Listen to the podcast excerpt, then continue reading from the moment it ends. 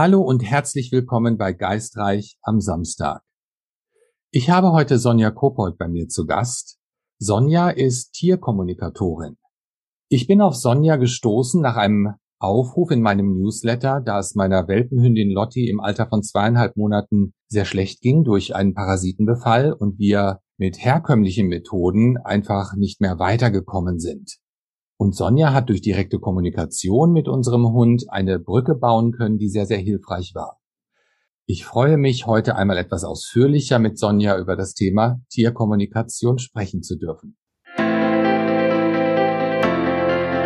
Hallo, liebe Sonja, schön, dass du dir heute Zeit genommen hast und schön, dass wir uns auf diese Art und Weise unterhalten können. Hallo, Oliver, vielen lieben Dank für die Einladung. Ich freue mich, dass ich dabei sein darf. Ja, du hast eine ganz besondere Fähigkeit, die ich ehrlich gesagt nur so ein bisschen am Rande immer auf dem Radar hatte. Natürlich habe ich von Tierkommunikation gehört, das bleibt in meinem Job gar nicht aus.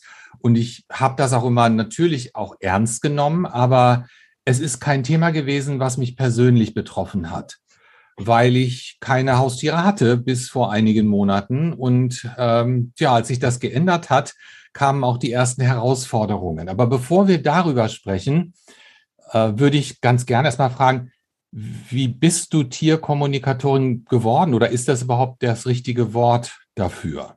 Ja, das hast du ganz richtig benannt. Es heißt Tierkommunikatorin und ich habe eine Ausbildung tatsächlich gemacht, die ging ein ganzes Jahr und endete auch mit einer Zertifizierung, das heißt mit einer Abschlussprüfung. Und ich habe dann offiziell ein Siegel erhalten quasi von der auszubildenden Stelle und jetzt bin ich Tierkommunikatorin. Wie muss ich mir das vorstellen? Wie, wie lernt man das? Weil das geht ja wahrscheinlich nicht in einem Schulraum an der Universität oder auf der Volkshochschule, sondern da muss man ja sicherlich einen sehr besonderen Lehrer haben und wahrscheinlich auch vierbeinige äh, oder auch zweibeinige Freunde. Also tatsächlich gab es Kursteilnehmer, die hatten kein Haustier, die haben sich einfach dafür interessiert. Das geht genauso.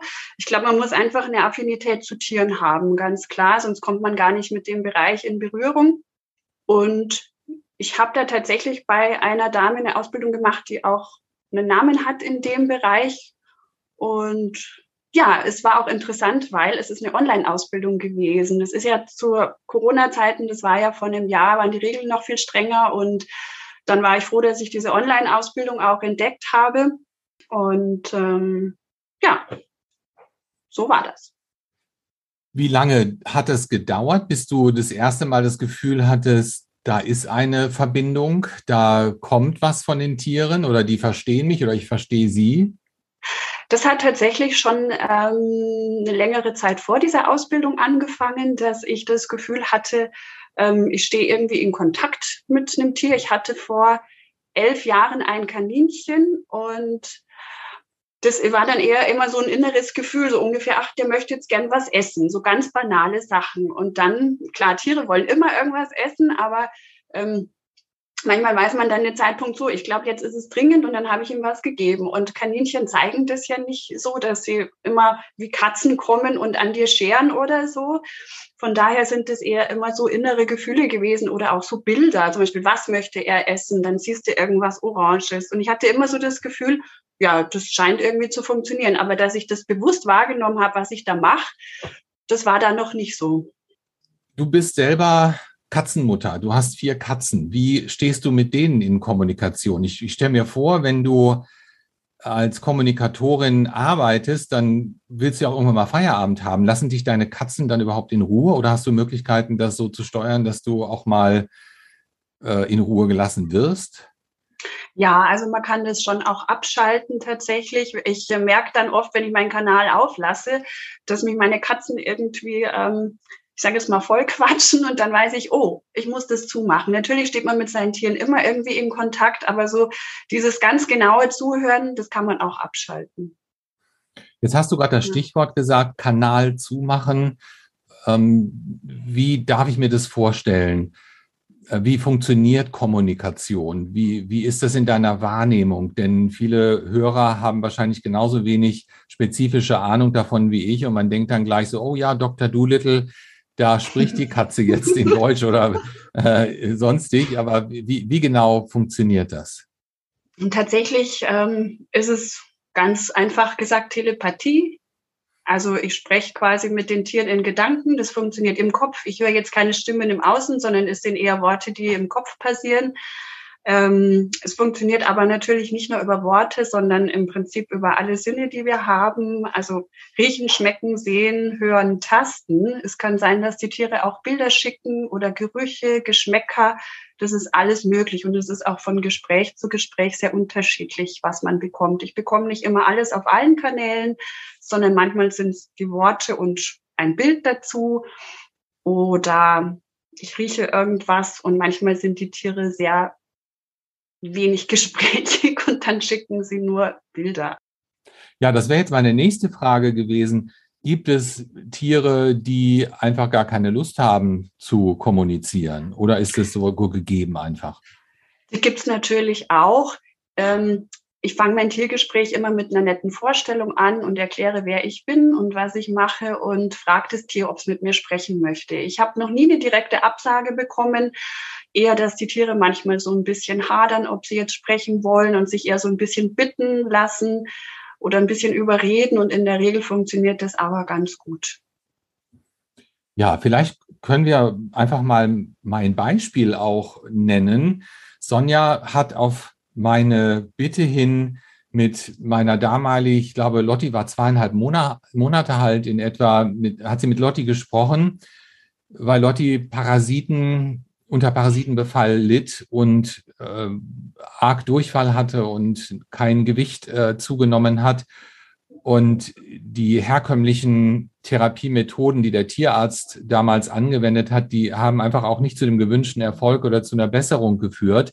Das war immer nur für einige Tage dann besser und dann hat sich dies wieder gedreht. Und äh, durch eine ehemalige Seminarteilnehmerin bin ich auf Sonja gestoßen oder gebracht worden und äh, dann hat das Ganze für uns eine sehr interessante und auch schöne Wende genommen.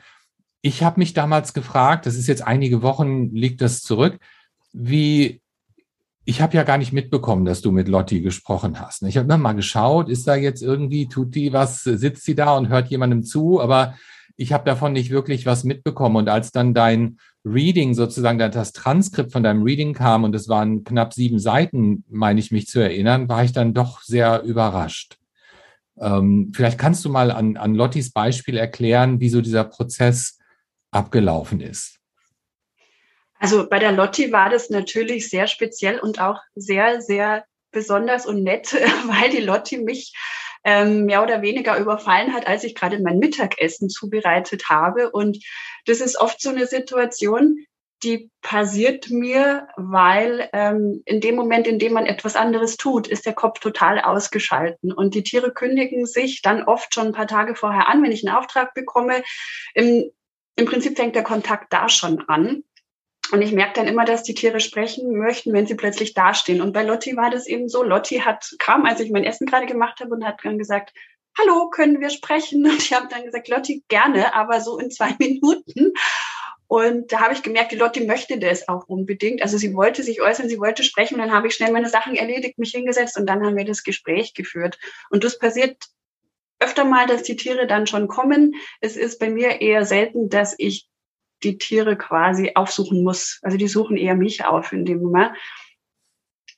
Und dann ist es so, genau, dann setze ich mich an meinen Computer. Ich zünde mir meistens noch eine Kerze an, weil ich einfach festgestellt habe, das bringt mich zur Ruhe. Das ist ein, schöne, ein schönes Umfeld, da öffnen sich die Tiere gerne. Und dann stelle ich mich aber trotzdem noch mal vor und nenne meinen Namen, sag, wer ich bin. Manchmal sage ich, dass ich selber Tiere habe. Das schafft einfach Vertrauen. Und die Tiere sind ja genauso wie wir. Die sprechen nicht gleich mit jedem Fremden. Da ist erstmal, boah, wer bist du und was möchtest du von mir? Und manchmal, also meistens, meistens eigentlich sage ich noch dazu, wer äh, mich beauftragt hat, gesagt, deine Menschenfreundin, dein Menschenfreund hat mich beauftragt, mit dir zu sprechen. Hast du Lust? Und so geht das Gespräch eigentlich los. Und ähm, in der Regel geben mir die Besitzer natürlich Fragen mit. Also ich habe auch ein Vorgespräch mit den Besitzern immer, bevor es losgeht. Das ist mir sehr wichtig, weil ich möchte die Leute ein bisschen kennenlernen, ein bisschen hören, um was geht's, was sind die Anliegen, wo gibt's Probleme oder solche Dinge. Mm, und dann führe ich einfach eine Art Dialog mit dem Tier. Also nicht so nach, nach Schema F, so Frage, Frage, Antwort, Antwort, sondern es ist eine Unterhaltung tatsächlich. Und da baue ich die Fragen dann einfach mit ein. Und die Tiere erzählen oft auch von selbst noch andere Dinge dazu, die wichtig sind, wie in einem richtigen Gespräch auch, wie wenn wir uns jetzt unterhalten. Wie lange dauert so eine Unterhaltung in der Regel? äh, Gibt es da große Unterschiede oder gibt, ist da so eine Zeitspanne, wo die Aufmerksamkeit da ist, sowohl von deiner Seite als auch von dem Tier und es über, überschreitet dann ein gewisses Limit nicht? Also ich habe die Erfahrung gemacht, dass es ungefähr immer zwei Stunden sind. Es kann natürlich auch mal zweieinhalb Stunden dauern, aber das Gespräch an sich sind ungefähr immer zwei Stunden. Wenn ich eine Aufstellung mit dazu mache, dann ist das nochmal extra Zeit. Die dauert für mich meistens dann mit Zusammenschreiben nochmal eine bis anderthalb Stunden, aber das reine Gespräch sind zwei Stunden. Ja, Wahnsinn. Also damit, äh, das ist ja doch äh, enorm aufwendig für dich auch, ne, vom Zeitfaktor her. Und das Ganze bringst du dann ja auch noch in eine schriftliche Form, was dann nochmal äh, mit einer Menge Arbeit verbunden ist. Aber du hast gerade noch ein Stichwort genannt, Aufstellung. Das war mir vorher nun auch gar nicht bekannt und äh, damit hatte ich jetzt auch nicht gerechnet, aber ich fand das extrem wertvoll in, in diesem Bezug. Äh, vielleicht müssen wir kurz dazu sagen, was ist Aufstellung und was genau machst du da in diesem Kontext? Ähm, ich muss dazu sagen, genau, ich habe eine Ausbildung in systemischer Beratung gemacht. Da ist das Thema Aufstellung auch ähm, ein Teil davon. Und jetzt in der Tierkommunikation war das für mich auch neu, in der Ausbildung zu sehen, oh, das ist ein Teil davon, ein Teil von meiner Ausbildung. Es hat super gepasst. Und ich denke, dass das auch eine Besonderheit in der Ausbildung ist, die ich gemacht habe, dass da einfach solche Dinge auch gelehrt werden. Hm, eine Aufstellung funktioniert bei mir so. Ich frage erstmal den Besitzer des Tieres oder die Besitzerin, wer gehört zum Familiensystem dazu, ähm, fragt dann eben, wenn es zum Beispiel Probleme gibt, mit wem hat das Tier ein Problem, wo ist es anders, wo ist es nicht so, dass ich einfach ein bisschen Gefühl dafür bekomme, wen muss ich alles aufstellen, wer gehört dazu. Und dann ähm, nehme ich mir weiße Blätter, schreibe die Namen drauf von den beteiligten Familienmitgliedern, oft auch noch ähm, körperliche Ursache, psychische Ursache, je nachdem, um was es geht. Oder ein Organ zum Beispiel kann man auch aufschreiben. Ich hatte letztens eine Aufstellung mit einem Tier, das hatte angeblich Leberprobleme und ich habe die Leber mit aufgestellt. So. Dann schreibe ich das eben alles auf meine Blätter, dann lege ich sie vor mich im Halbkreis dazu. Ich bin in, bei der Aufstellung immer das Tier, das heißt, der Name des Tieres wird auch notiert und den lege ich dann in die Mitte und im Halbkreis um ähm, das Tier, um das es geht, diese Blätter. Und dann stelle ich mich da drauf. Genau. Und dann gucke ich erstmal, was für, was für Eindrücke kommen, wenn ich auf dem Tier stehe. Zum Beispiel, wie stehe ich da? Also es geht schon los mit der Beschreibung, wie steht man da? Wie fühlt sich der Körper an? Wo spüre ich irgendwas? Und dann gehe ich zu diesen einzelnen Blättern und schaue, was passiert auf dem Weg dorthin, wie gehe ich in Resonanz. Und wenn ich dann dort angekommen bin, stelle ich mich dann auf das Blatt. Zum Beispiel wie bei euch jetzt auf dich oder auf deine Frau. Und dann schaue ich, was für Informationen bekomme ich über die Person. Das ist natürlich auch noch mal ein bisschen besonders. Ich habe das anders gelernt in der Ausbildung, die ich gemacht habe. Da ging es nur um die Resonanz. Gehe ich damit in Resonanz oder nicht? Und ich habe aber gemerkt, ich kriege total viele Informationen noch ähm, zusätzlich, wenn ich mich auf die Blätter stelle, die auch oft wichtig sind, auch für die Leute ähm, beziehungsweise die Besitzer, weil es einfach Sicherheit auch gibt. Und dann weiß ich, oh, ich habe die Person getroffen, ich bin im richtigen Film so ungefähr.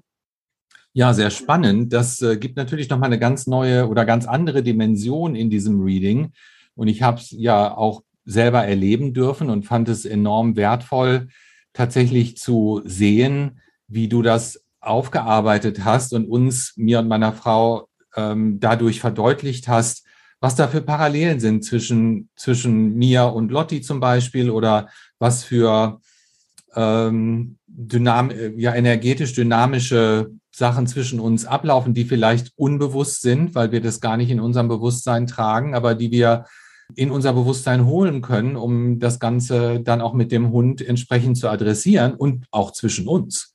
Na, das war auch sehr, sehr spannend von daher, also war ich äh, super geflasht auch über das Ergebnis äh, deiner Arbeit. Es hat mich äh, wahnsinnig berührt und meine Frau ebenso. Und ich denke, dadurch hat sich das Verhältnis zu unserer Hündin auch nochmal gewandelt, weil wir plötzlich eine ganz andere Wahrnehmung bekommen haben, was dieser Hund für uns bedeutet und wie er zu uns steht in dieser ähm, Aufstellung als Familie, ne, die wir ja sind. Wir sehen unseren Hund als Teil natürlich der Familie, der lebt mit uns, der äh, ist Tag und Nacht bei uns und ähm, hat natürlich dann auch einen Stellenwert, der, ähm, ich, ich sage jetzt mal, wird nicht jeder mit einverstanden sein, aber fast wie ein Kind. Ne? Wir haben keine Kinder und natürlich ist der Hund dann so ein bisschen auch äh, der Kindersatz in unserem Fall. Das muss man einfach äh, sagen. Und wenn da so eine Kommunikation stattfinden kann, zunächst mal über jemanden wie dich, ne, ähm, kann man das natürlich auch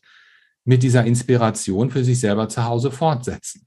Und seitdem gehen wir ganz anders um, auch mit der Lotti und äh, beziehen sie auch in unsere Gespräche mit ein und reden mit ihr die versteht euch auch definitiv. Die ähm, Schwierigkeit ist nur immer dann die Antwort, wenn man halt mit der Tierkommunikation sich noch nicht so beschäftigt hat. Aber die Tiere verstehen uns. Da braucht man auch nicht viel tun. Die verstehen das, was wir sagen. Und die Gedanken, die wir haben, die verstehen die Tiere auch.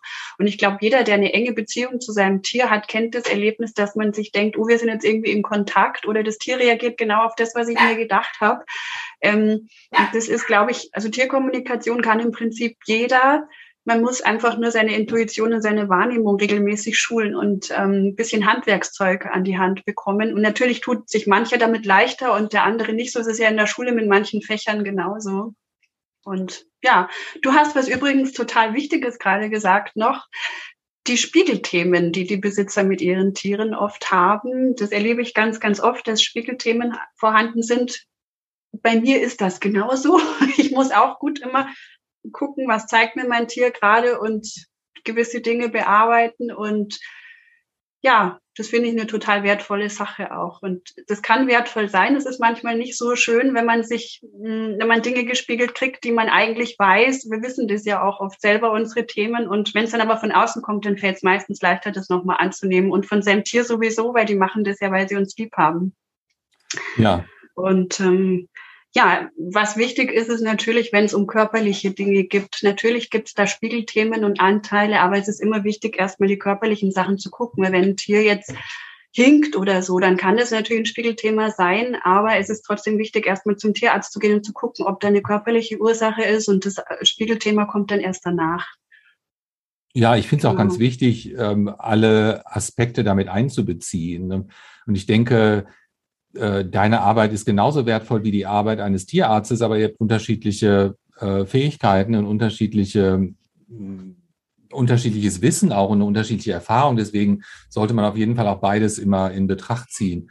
Falls es jetzt hier im Hintergrund äh, ein bisschen stürmisch wird, die Lotti hat eben schon ihren Senf dazugegeben und gebellt. Ich möchte nur die Hörer damit einbeziehen. Die Lotti ist hier also ebenfalls anwesend, äh, auch wenn, wenn sie nicht zu sehen ist, weil wir ja einen Audiopodcast haben. Aber wenn sie sich meldet mit einem äh, Säuseln oder mit einem Bellen, dann, dann äh, wisst ihr alle, äh, das ist die Lotti hier, die auch was zu sagen hat.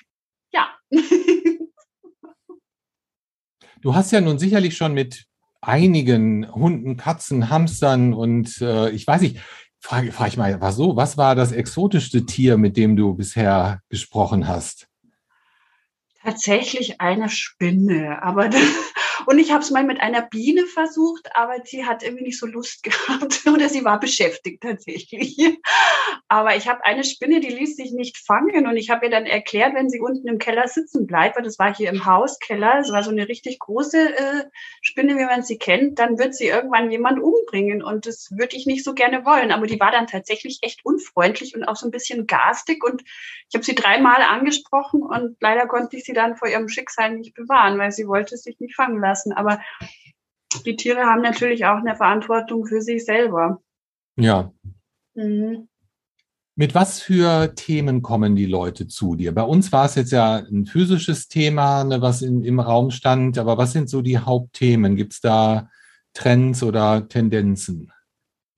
Tatsächlich ist es relativ bunt und unterschiedlich. Ähm, ich hatte vor kurzem ein Gespräch mit einer Hündin, die ist auch erst fünf Monate alt gewesen und da hat die Besitzerin ähm, vor kurzem erst ihre ältere Hündin verloren gehabt und diese Hündin kam dann quasi kurz danach und diese Besitzerin hatte schon ähm, das Gefühl, sie, sie mag den Hund, aber sie konnte den irgendwie noch nicht so annehmen. Und ähm, da ging es dann eher darum zu gucken, wie, wie kommt das? Und das war dann eher das Thema aber der Besitzerin. Und sie dachte aber, es liegt am Hund, dass sie ihn nicht annehmen kann oder dass irgendwie die, die Hündin, die verstorben ist, noch irgendwo zugegen ist im Raum und das Ganze blockiert. Das war das Thema dort. Also Kommunikation funktioniert auch mit verstorbenen Tieren, das mal kurz angemerkt. Und dann hatte ich tatsächlich einen Notfall vor drei Wochen an einem Sonntag. Da war das Thema, dass der Kater einen schlimmen Unfall hatte und die Besitzerin gerne wissen wollen würde oder wissen wollte, ähm, ob das Tier so weiterleben möchte, weil es kam auf drei Beinen nach Hause, war in der Klinik und das kann auch ein Thema sein. Aber in der Regel zeigt das Tier irgendwelche Auffälligkeiten, so Verhaltensauffälligkeiten, die der Besitzer gerne mal hinterfragen möchte. Wie zum Beispiel Katzen markieren ja ganz gerne. Ähm, wieso machst du das oder wozu machst du das? In der Systemik fragt man ja immer wozu, weil Symptome sind ja immer Lösungsversuche der betreffenden Person oder des betreffenden Tieres und da gilt es dann eben zu gucken, woher kommt das. Ja, jetzt muss ich noch mal zurückgehen auf die Katze, die du gerade angesprochen hast, äh, die mit drei Beinen nach Hause kam, weil wir haben über diesen Fall gesprochen und ich fand es sehr bemerkenswert. Vielleicht kannst du den noch mal bis zu Ende schildern, denn äh, da, da war eine ziemliche Inspiration für mich auch drin. Also das war tatsächlich auch ein Fall, der mich selber sehr bewegt und betroffen hat, weil das einfach so außergewöhnlich war und mit so vielen Emotionen verbunden war. Ähm, und wenn man selber Tierbesitzer ist, weiß man, wie es einem geht, wenn sowas passiert. Und es war tatsächlich an einem Sonntagmittag, hat mich die Dame angerufen. Ich war wieder gerade beim Kochen übrigens. Ich habe dann alles liegen und stehen lassen und habe mir erst mal angehört, um was es geht. Und der Kater der Dame hatte, wie gesagt, einen Unfall. Man weiß nicht, wie es passiert ist, aber er kam auf drei Beinen nach Hause. Und die Tochter der Dame war zu Hause, die hat ihn dann in die Tierklinik gebracht und dort wurde er natürlich dann erst versorgt. Und die Dame mh, hm, hat mir das Tier beschrieben als sehr aktives Tier. Es war ein junger Kater noch und sie wollte eben gerne wissen, ob der Kater so weiterleben möchte, ob das für ihn lebenswert ist mit drei Beinen und ähm, wollte ihn dazu einfach mal interviewen, weil sie überlegt hatte, ihn einzuschläfern. Und das fand ich total toll, dass die Dame das nicht einfach gemacht hat, sondern das Tier erstmal zu Wort kommen lassen wollte. Und da habe ich dann kurzerhand beschlossen, wir machen gleich eine Aufstellung. Das heißt, wir haben das live am Telefon gemacht. Ich habe das nicht schriftlich äh, gemacht und mich da zurückgezogen fürs Gespräch, sondern wir haben das gleich gemacht. Und ähm, ja, der Kater hat ganz deutlich gesagt, was wollt ihr eigentlich? Natürlich möchte ich leben. Also ich stand dann auf dem Tier quasi oder auf dem Zettel mit dem Tier und ich hatte so eine Lebensfreude, und an dem Tag war ich selber aber nicht so gut gelaunt und deswegen wusste ich auch, das kann nicht von mir sein, das muss das Tier sein. Und er hat ganz deutlich gesagt, ich möchte leben und wann kann ich endlich wieder nach Hause? Also der war sehr ungeduldig und im Laufe des Gesprächs kam dann auch raus, dass es ein Spiegelthema mit der Besitzerin war, weil die Besitzerin hat selbst eine Körperlichkeit, die sie als Makel empfindet und schaut nicht gerne in Spiegel. Und ähm, das haben wir dann so ein Stück weit bearbeitet und ähm, auch, dass sie dem Tier die Verantwortung für den Körper zurückgibt, also für seinen eigenen Körper, weil das Tier entscheidet selber, ob es auf drei Beinen noch leben möchte oder nicht. Und die Besitzerin hat mir dann auch gesagt, ja, sie ähm, in ihrer Vorstellung hat sie sich wahnsinnig schwer getan, ähm, das Tier auf drei Beinen zu sehen, weil sie immer gedacht hat, oh Gott, der Arme. Aber das Tier hat sich nicht als arm empfunden, sondern das war okay. Dass das ein Spiegelthema mit der Besitzerin war, fand ich auch sehr interessant weil ähm, das ist ja oft so und ich finde das auch immer total wunderbar, wenn sich die Leute dann öffnen und so persönliche Sachen erzählen, weil umso intensiver man daran kommt, umso besser wird das Endergebnis ausfallen. Und die Dame hat mir das Vertrauen geschenkt und ihrem Kater Glauben. Und das war wirklich toll, weil der Kater lebt noch und ihm geht's super gut. Und er war übrigens auch schon wieder draußen. Und da habe ich mich echt drüber gefreut. Sie hat mich inzwischen schon zweimal angerufen und mir Rückmeldungen gegeben und es war einfach eines der schönsten Erlebnisse tatsächlich. Ja, und da hast du nochmal was angesprochen in diesen letzten Sätzen. Die Frau war in der Lage, das anzunehmen und der Kater auch und alle sind am Ende glücklich aus der Situation gekommen. Aber erlebst du das auch, dass äh, Menschen dich zwar bitten, mit ihren Tieren zu reden, dann aber das, was kommt, nicht annehmen wollen oder können?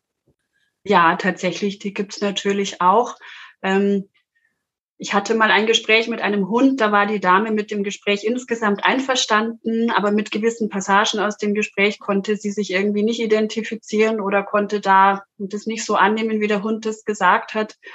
Und das ist dann aber auch in Ordnung so. Manchmal ist einfach nicht der richtige Zeitpunkt dafür da, manchmal dauert es noch eine Zeit und man liest sich das Gespräch ja tatsächlich auch immer mal wieder durch mit seinem, also das man von seinem Tier bekommen hat und dann kann es passieren, dass da sich noch mal was tut. Es kann natürlich aber auch sein, dass die Person sagt, nee, möchte ich nicht und dann bleibt es so. Ich denke, da ist jeder auch in der Eigenverantwortung zu gucken und manchmal passt es halt einfach für jemanden nicht. Das ist auch total in Ordnung. Ich sage dem Tier auch immer, ich gebe das weiter, aber ich kann dir nicht versprechen, dass sich dann deine Besitzerin genau so drum kümmert, aber ich werde es auf jeden Fall weitergeben. Hast du auch schon Fälle gehabt, wo das eher dramatisch zur Sache ging, wo ein Tier zum Beispiel kommuniziert, ich fühle mich hier gar nicht wohl in dieser Situation, in der Familie oder bei dem Besitzer, bei dem ich bin? Gibt sowas auch?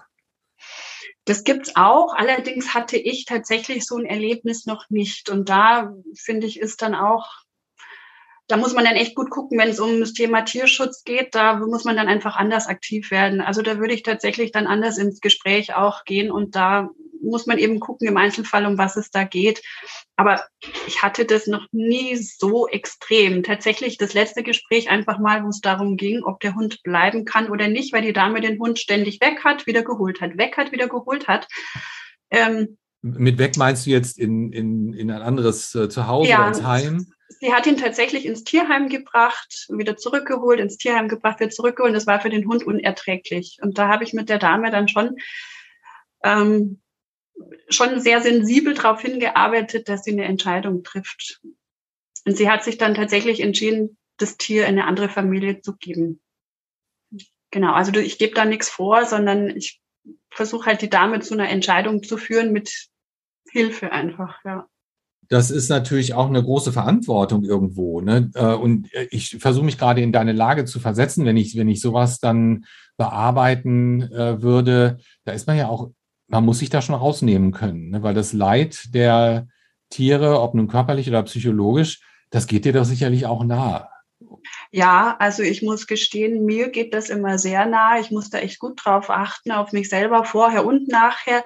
Bevor man eine Tierkommunikation macht, geht es auch darum, dass ich mich schütze, energetisch quasi und danach einfach reinige. Ich gehe gern duschen, wenn ich so ein Gespräch gemacht habe. Und manchmal, hm, wenn ich mich, wenn ich merke, ich komme da gar nicht mehr raus, dann hole ich mir auch Hilfe. Dann rufe ich eine Kollegin an und mache das mit ihr zusammen. Ich meide auch bewusst ähm, gewisse Themen wie Tierquälerei oder solche Dinge, ähm, weil ich merke einfach, das geht mir viel zu nahe. Und jeder, der auf Facebook unterwegs ist, wird ja zugeschüttet mit manchen Posts und ich muss da echt gucken, dass ich mir das nicht alles anschaue da bin ich genauso ein Mensch wie jeder andere auch, ja. Ja, kann ich total nachvollziehen. Es geht mir ähnlich äh, bei Jenseitskontakten manchmal. Ne? Da gibt es dann Geschichten, die einem wahnsinnig nahe gehen und äh, wo irgendwann auch eine Schmerzgrenze einfach da ist. Aber du hattest im Laufe des Gesprächs gesagt, auch dass äh, Kommunikation mit verstorbenen Tieren ebenfalls möglich ist. Ähm, ich stelle mir jetzt vor, dass die Art der Wahrnehmung und wie das zustande kommt, ähnlich ist wie bei lebenden Tieren. Es ist eine telepathische Verbindung sicherlich. Gibt es viele Leute, die Kontakt zu ihren verstorbenen Tieren suchen? Ja, das ist auch ein ganz wichtiger Teil auch für die Leute ähm, in puncto Trauerbewältigung. Ich bin ja selber so zur Tierkommunikation gekommen, indem ich einfach ein Tier verloren habe und dann ähm, einen Kurs besucht habe über Tierkommunikation und da eine Trauerbewältigung stattgefunden hat. Ähm, der Kontakt läuft genauso ab, nur dass die Themen halt unterschiedlich sind. Klar, es geht nicht um Alltagsthemen, wie das Tier verhält sich irgendwie schwierig oder so, sondern die Leute möchten, glaube ich, nochmal abschließende Gespräche haben.